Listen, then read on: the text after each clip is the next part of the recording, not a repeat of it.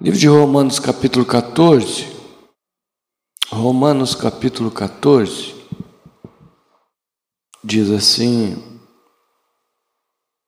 versículo 1 em diante. Acolhei ao que é débil na fé, não porém para discutir opiniões. Um crê que de tudo pode comer, mas o débil come legumes. Quem come, não despreze o que não come, e o que não come, não julgue o que come, porque Deus o acolheu. Quem és tu que julgas o servo alheio? Para o seu próprio Senhor está em pé ou cai, mas estará em pé, porque o Senhor é poderoso para o suster. Um faz diferença entre dia e dia, outro julga iguais todos os dias. Cada um tem opinião bem definida em sua própria mente. Quem distingue entre dia e dia para o Senhor o faz. E quem come para o Senhor come, porque dá graças a Deus. E quem não come para o Senhor não come e dá graças a Deus. Porque nenhum de nós vive para si mesmo, nem morre para si. Porque se vivemos, para o Senhor vivemos. Se morremos, para o Senhor morremos, quer, pois, vivamos ou morramos, somos do Senhor. Foi precisamente para este fim que Cristo morreu e ressurgiu, para ser Senhor tanto de mortos como de vivos. Tu, porém, por que julgas teu irmão? E tu, por que desprezas o teu? Pois todos compareceremos perante o tribunal de Deus como está escrito: Por minha vida, diz o Senhor, diante de mim se dobrará todo joelho e toda língua dará louvores a Deus. Assim, pois, cada um de nós dará contas de si mesmo. Amém? Primeira questão que o Senhor fala nessa passagem é tolerância, tolerância com os débeis, débeis, quando fala aqui, fala de fracos. Amém? Uma questão que muitas vezes Deus tem que trabalhar e traz muitas tribulações na minha vida, na vida dos irmãos, é para nós entendermos algumas coisas básicas. Muitas vezes nós vemos julgamento simplesmente quando nós vemos um ato totalmente fora dos padrões que nós temos como certo ou errado, mas o julgamento é algo muito mais profundo do que isso. O julgamento é toda vez que nós emitimos uma opinião em relação a alguém. Não simplesmente porque ela errou, porque ela acertou, mas quando nós nos colocamos num ponto que nós não deveríamos estar, ou seja, o único ponto e o lugar onde Deus deve estar. Por isso que Deus diz aqui: Quem é tu que julgas o servo alheio? Porque aqui havia uma circunstância na comunidade cristã em relação a algumas divergências entre comida, entre dias, entre alguns padrões que uns usavam e outros não. E isso trazia divisão. Porque não tem como nós não vermos as coisas. A questão do julgar é quando você emite opinião. Amém? Então você vê muitas vezes, e eu, infelizmente a gente vê isso muito no nosso meio, esse está dentro, aquele está fora, aquele está fora, esse está dentro. Sendo que só Deus conhece o coração de cada um. Você pode estar muitas vezes trazendo maldição para você mesmo, porque você acaba fazendo algo que Deus não ensinou a fazer. E se está alguém aos meus olhos fora, o Senhor diz que eu tenho que ser tolerante. Amém? Tolerante com quem? Com os fracos. Uma pessoa que está fazendo algo que não convém fazer é porque ela está fraca. E o que, que Deus diz para mim? Tolere, tenha paz, traga ela para perto de você, acolha ela, mas não acolha ela para discutir opiniões, acolha ela para mostrar o meu amor. E aqui o apóstolo manifestava a realidade de que estas circunstâncias só dividiam, porque um comia, o outro não comia, havia esses vários problemas que surgiam por questões muitas vezes culturais, por questões de religiosas como doutrinas humanas. E nós vemos que Deus diz aqui, e Paulo queria colocar isso como uma realidade, que isso depende da consciência de cada um. Amém? Porque se eu como e eu faço isso pelo Senhor, eu tenho meu coração purificado, eu tenho limpo, glória a Deus por isso. Se eu não faço, glória a Deus também, porque eu tenho a minha consciência tranquila, eu tenho como eu estou fazendo aquilo para o Senhor, se eu estou fazendo isso no sábado, na sexta, na segunda, na terça, isso não importa, o que importa é se eu tenho a minha consciência, o meu coração está voltado para Deus. Quantas e quantas vezes você emitiu opinião em relação a alguém e você estava errado? Quantas e quantas vezes, muitas vezes você contaminou outros com as opiniões que você tinha? Então você vê que muitas vezes a gente não tem realidade daquilo que nós estamos fazendo e muitas vezes nós estamos matando os nossos irmãos por causa disso também. E Deus diz: quer vivamos, quer morramos, Deus é Deus de vivo e de mortos, irmãos, porque se nós morremos, nós morremos no Senhor. Amém? Se transmite muitas vezes uma morte como fosse algo horrível. Se eu morri no Senhor, glória a Deus por isso. Porque Jesus veio para os vivos e veio para os mortos. Ele é dos vivos e dos mortos. E muitas vezes eu tenho um entendimento errôneo em relação a isso, é por isso que eu sofro muito, é por isso que eu tenho medo. Medo não procede do Senhor, e a palavra de Deus não é para trazer medo, é para trazer temor, é para que eu me humilhe, é para que eu receba a realidade. Essas divergências de ideias, de manias, só dividem uns dos outros.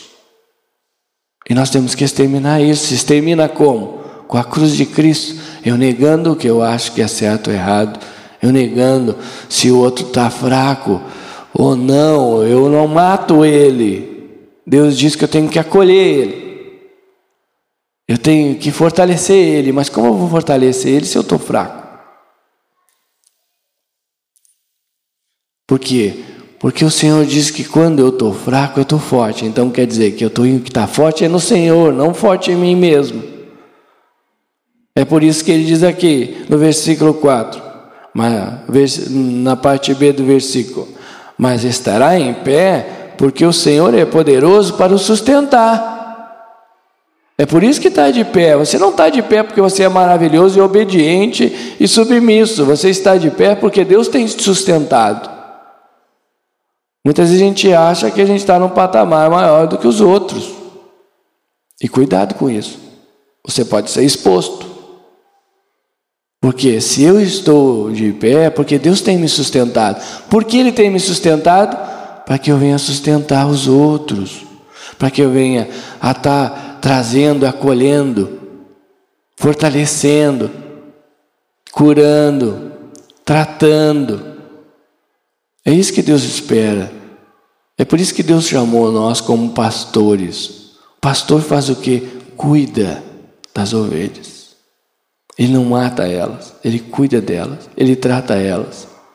Ele coloca o remédio se é necessário. Mas nós temos visto, feito isso, cada vez nós estamos cada vez mais independentes, porque eu acabo me isolando, eu acabo ficando independente da comunhão quando eu acho que eu sou melhor que os outros. Porque eu acho que eu não preciso dos outros. Eu acho que muitas vezes eu, eu estou fora daquele processo de cura que os outros estão. Não, irmãos, todos nós estamos no mesmo barco. Todos nós. E o Senhor diz: Mas quem é tu para julgar o teu servo alheio? Como você pode julgar? Você não julga. Você vê as circunstâncias, você discerne e você faz o quê? Você ora. Você coloca diante de Deus. Você não maquina o mal. Você não manipula as circunstâncias para que os outros achem aquilo que você está achando. Isso não provém do Senhor. O Senhor trabalha, irmãos, na minha vida e na tua, nos humilhando. E é por isso que ele diz: vocês precisam aprender a ser mansos e humildes de coração.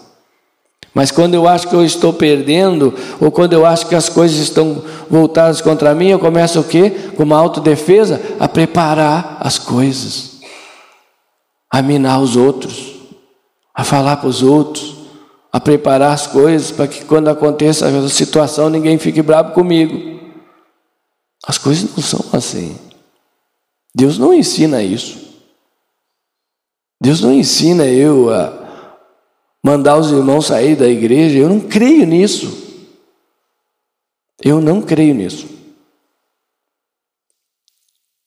Mas muitas vezes a gente faz. E diz que é Deus mandando. Mas então, se eu não tenho mais base nenhuma, quer dizer que eu não preciso mais, então, da base, que é a Bíblia, eu não preciso mais disso. Eu preciso do quê? Do que eu acho que Deus me disse. Porque ele testificou e disse: tem que ir embora. Quando Jesus mandou alguém embora, irmãos? Nem Judas Jesus mandou embora. Então eu não sei de onde saem esses, essas falas. Porque podem falar o que quiser e pode dizer que o fora sou eu, agora a Bíblia é a Bíblia. E a base é a base. O resto é resto. Ou eu falo o que ela diz, ou eu não tenho por que eu estar aqui. E é para isso que nós fomos chamados. Como eu posso dizer, irmãos, que eu sou melhor que o outro? Não tem como. E como eu faço isso? Julgando. Julgando o servo alheio. Uma pessoa que está fraca, que está doente, de repente hoje ela está mal, hoje ela fala de você, amanhã ela está junto de você. Você já imaginou se Jesus fizesse isso? Ele não tinha discípulo. Jesus não ensina isso. E é por isso que tem coisas, tem circunstâncias, irmãos, que que realmente nós não entendemos por que, que a gente não consegue se libertar, né? Nisso tem um exemplo bem claro lá no livro de Marcos, no capítulo 9, versículo 14 em diante, quando fala da cura daquele jovem possesso, quando os discípulos não conseguiram expulsar. E os discípulos foram expostos porque eles não podiam expulsar aqueles demônios e e vou dizer uma coisa para os irmãos: esse demônio de divisão e de, e de razão e justiça própria não se expulsa, senão com oração com jejum, com consagração. Nós, não é simplesmente batendo nos outros que vai sair. Amém? É uma questão básica, e aqui aconteceu, e está relatado na palavra, que havia um pai com um menino que sofria de um mal terrível, assim como eu e você sofremos de muitos males terríveis, e que a gente tenta se livrar, e tenta se livrar, tenta se livrar e não consegue, vem para a igreja, vem para a igreja, vai para aquele, vai para o outro, vai para os discípulos, e nada acontece. E você veja bem, irmãos, como Deus realmente olha para o coração da pessoa. Porque a partir do momento que o pai pediu para para que Jesus fizesse aquela maravilha de libertar o filho dele, ele disse assim: Se tu podes alguma coisa. E diz que Jesus até disse: Se tu podes, como quem diz, eu posso todas as coisas, mas o homem não acreditava mais nisso.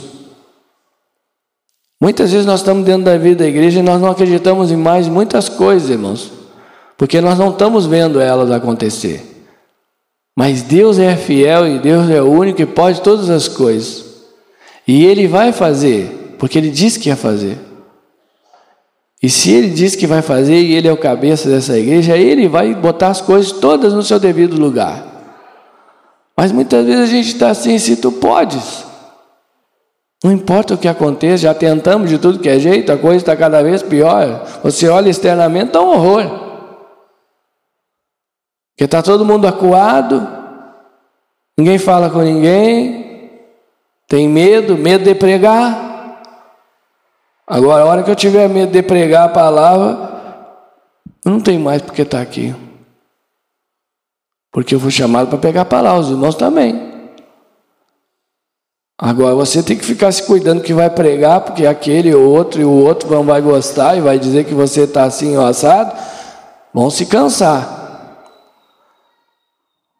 Porque o que nós temos que pregar é a verdade. Porque a verdade é que vai libertar eu e você desses demônios que estão nos prendendo hoje e nos lançando uns contra os outros. Jesus jamais lança um contra os outros. Jesus não faz isso, irmãos. Ele não expõe um para os outros. Ele não faz isso. Faz, diz que faz, mas eu não vejo escrito, então não faz. Mas aquele pai disse para o Senhor, e ele disse, no versículo 13, Jesus respondeu para ele: Se podes, tudo é possível que crê. E imediatamente o pai do menino exclamou com lágrimas: Eu creio, ajuda-me na minha falta de fé. Porque ele também estava ele também estava sem fé, ele também estava errado, os discípulos estavam errados, o filho estava errado, o pai estava errado, não tinha um certo. O problema hoje da igreja é que tem uns que acham que são certos. Está todo mundo errado.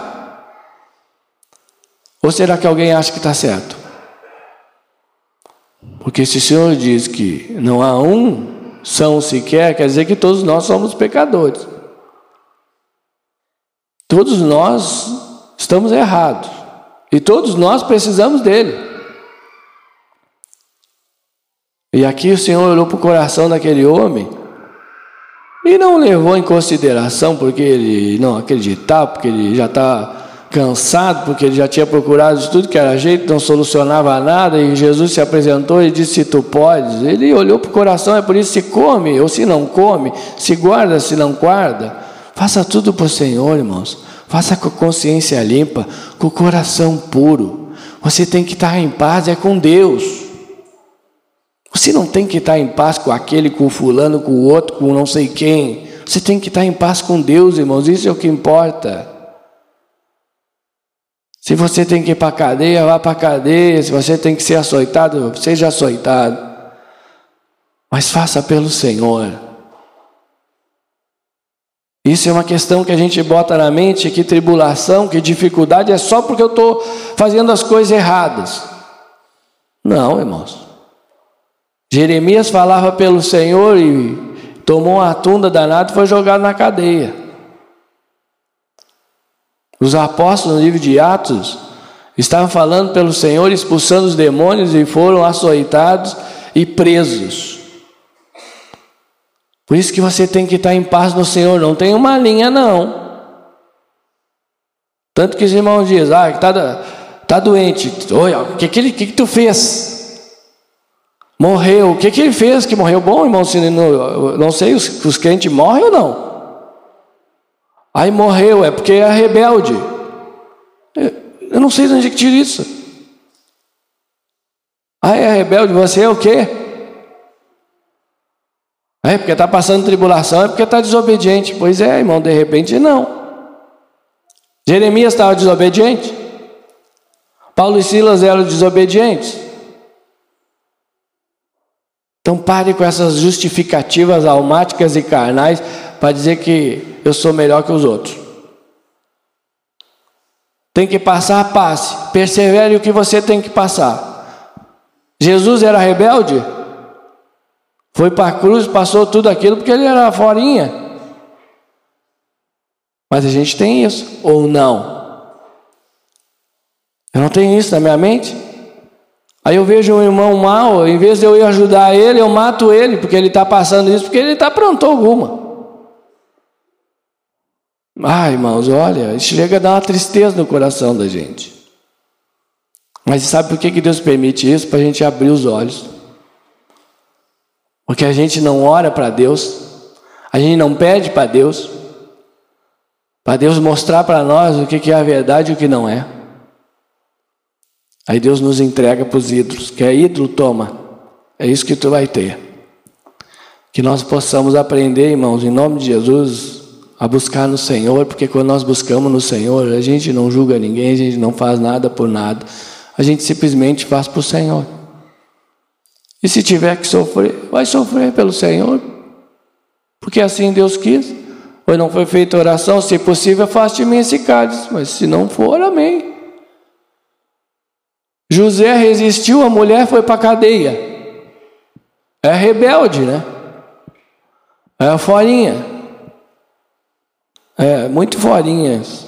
Cuidado, os forinhas pode ser que não seja quem a gente acha que é.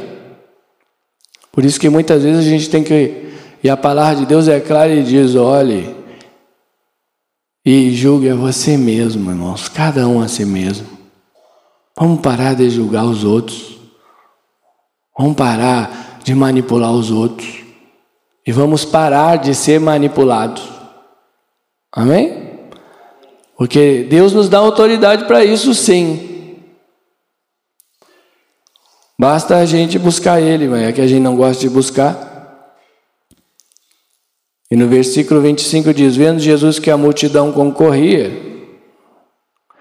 é óbvio, irmão, sempre quando há um, qualquer fala, e é por isso que Deus diz: julgue a profecia, amém? Julgue o que é falado.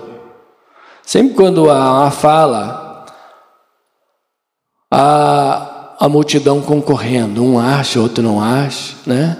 A pior coisa que tem é espia, espia com o coração voltado para ele mesmo, ele sempre ouve as coisas e distorce tudo. Aí sai falando para os outros. Aí foi falado isso, isso não é. Você não foi chamado para ser espia, irmão. Mas muitas vezes a gente acaba concorrendo. Um aceita, outro não aceita. Retenha o que é do Senhor, o que não é, despreza e pronto. Aí não tem problema. O problema é que as pessoas retêm o que não é, aí vai falar. Aí os espias vão dar relatório. Pode dar relatório, não estou preocupado. E é por isso que o Senhor repreendeu o espírito imundo e disse: Espírito mudo e surdo, eu te ordeno, sai deste jovem e nunca mais torne a ele. Irmãos, quando a cura vem de Jesus, ela nunca mais você sofre daquele mal. O problema é que a gente está sempre com o mesmo problema. A igreja tem o mesmo problema.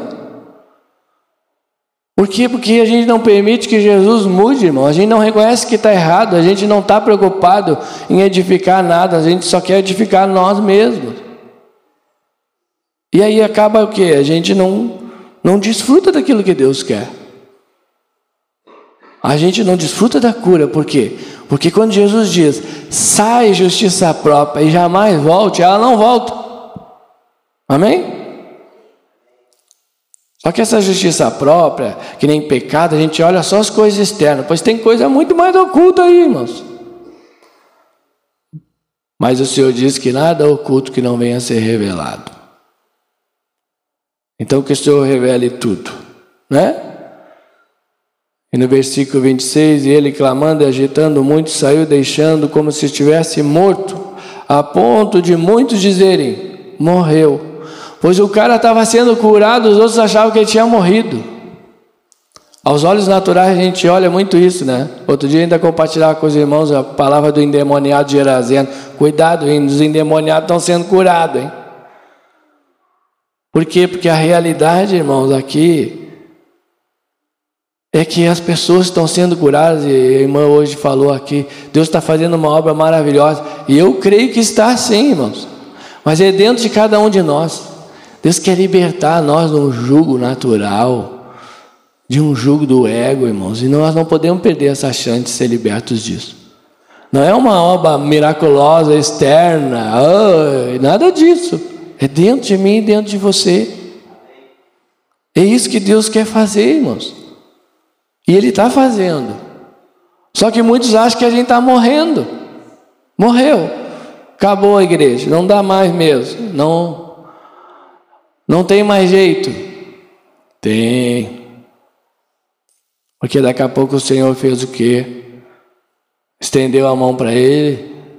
E aquele que eu dizia morreu, o que, que aconteceu com ele? Ressurgiu.